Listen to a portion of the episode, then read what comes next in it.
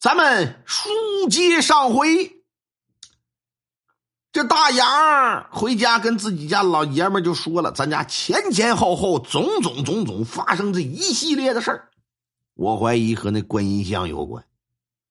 那三姐呀，有个弟弟赵老八是个能人，我想让他给算算。大刚开始不同意，后来一看自己媳妇儿这家伙这又哭又闹又死又活的，说行吧，看看吧，嗯，看看有事儿咱说事儿，你要没事儿。以后可不能烂作了，就这么的。第二天，赵老八来了，我妈也在场。赵老八进屋盯着那观音像啊，瞧了半天。嗯，这玩意儿哪来的呀？你得听啊，赵老八在这儿用的是玩意儿，可不是说这菩萨这佛。大刚一听。就把这佛像来历给讲了，说怎么怎么回事我妈是什么什么年代啊？怎么怎么搁哪逃回来的？赵老八一听直嘬牙花子。我说你咋啥玩意儿都供呢？嗯，让人家害了你都不知道，这他妈是观音像吗？这是英灵啊！英灵不是赵师傅，啥啥啥啥啥叫英灵啊？婴儿我听说过，婴灵是啥呀？婴灵啊，有三个说法。一个呢是夭折的小孩其次是死在娘胎里的，再有就是人为流产的。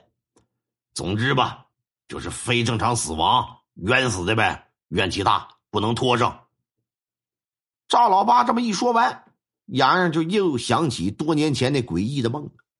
这回也不藏着，也不掖着了，当着大伙的面，嘡嘡嘡嘡嘡，怎么怎么个事儿？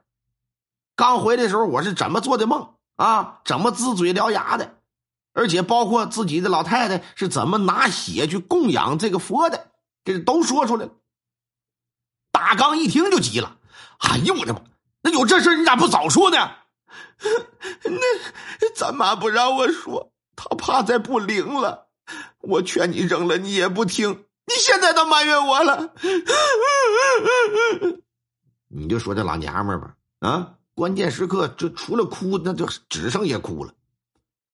这时候大刚呢，肠子都悔出阑尾炎来了，恨不得都啊！你都不是说青和紫的事儿，可是后悔有用吗？嗯，家破了，人死了，你这玩意儿房子没了能盖，老妈没了呢，你是不是人死不能复生啊？也剩下干难受了。我妈呀，在一旁看不下眼了，就问老爸：“我说兄弟啊，既然这佛像有说道，那把它砸了就得了呗。”哎呀，不行啊，三姐，完了，这玩意儿吧，吸收精血忒多，有点成气候。你现在砸了、撇了、超度，那都不好使了。那咋整啊，赵师傅？那可咋办呢？行了，先别哭了，这就是作孽呀。其实啊，你怀孕那阵儿我就看出来了。我三姐当时呢就想告诉你，我没让，冲你们那高兴劲儿，嗨，说了你们家人当时也不能信。没想到现在，哎，也罢。大哥，你是你们家主事儿的，你出去吧，买两张黄标纸，买一根新毛笔，再淘弄点朱砂。我有用。大刚一听直拍巴掌，啊，心里暗暗叫苦，心说：黄标纸啥的这玩意儿有，毛笔那也能淘换着，可朱砂我我上哪整朱砂去？那个年代那玩意儿不好整，一般的都是假的化学用品勾兑出来的，纯的朱砂不好弄啊。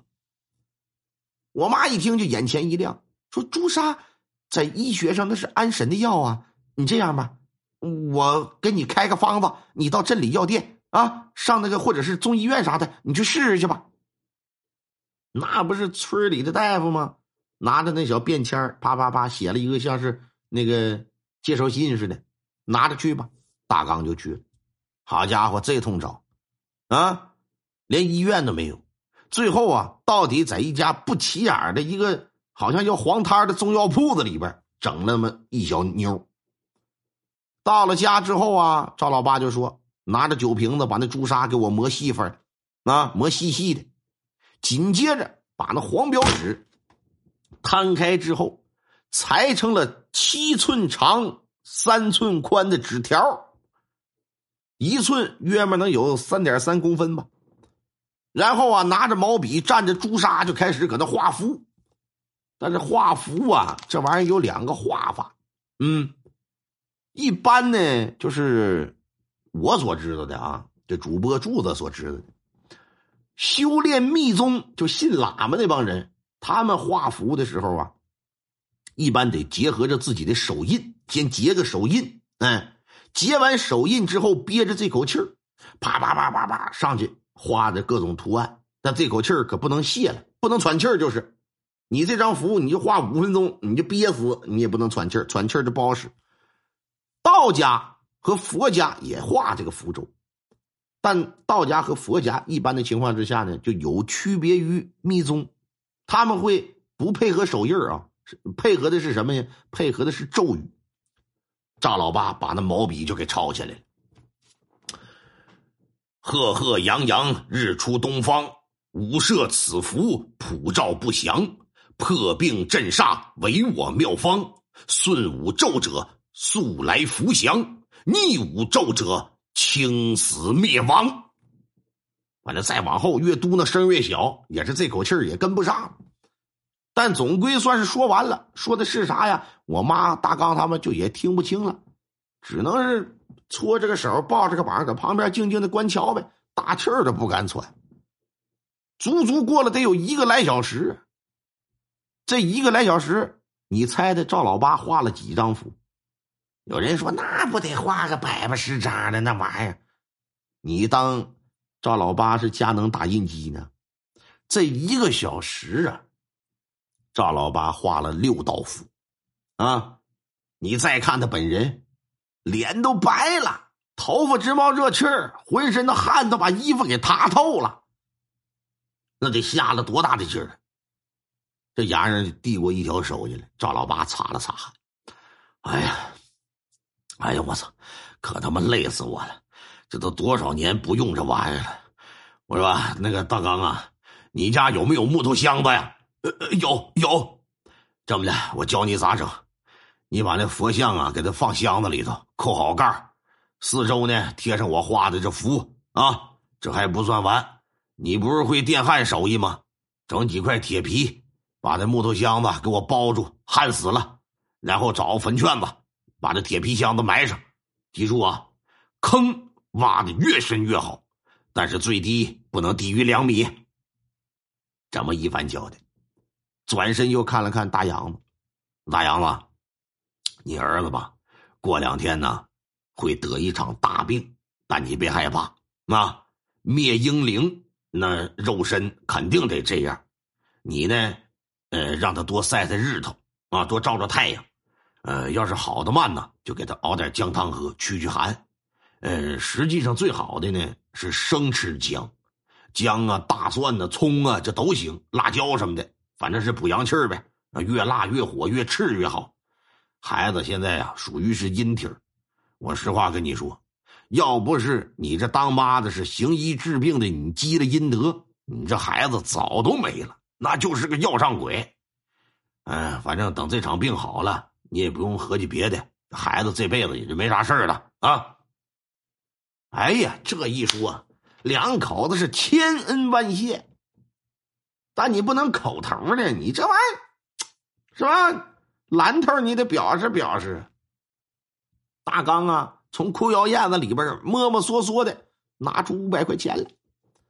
有人说五百块钱给我干个嘚儿的，你都不够买一瓶剑南村。九十年代五百块钱这就不少了。赵老八呢是一点也没推辞，伸手就给接过来了。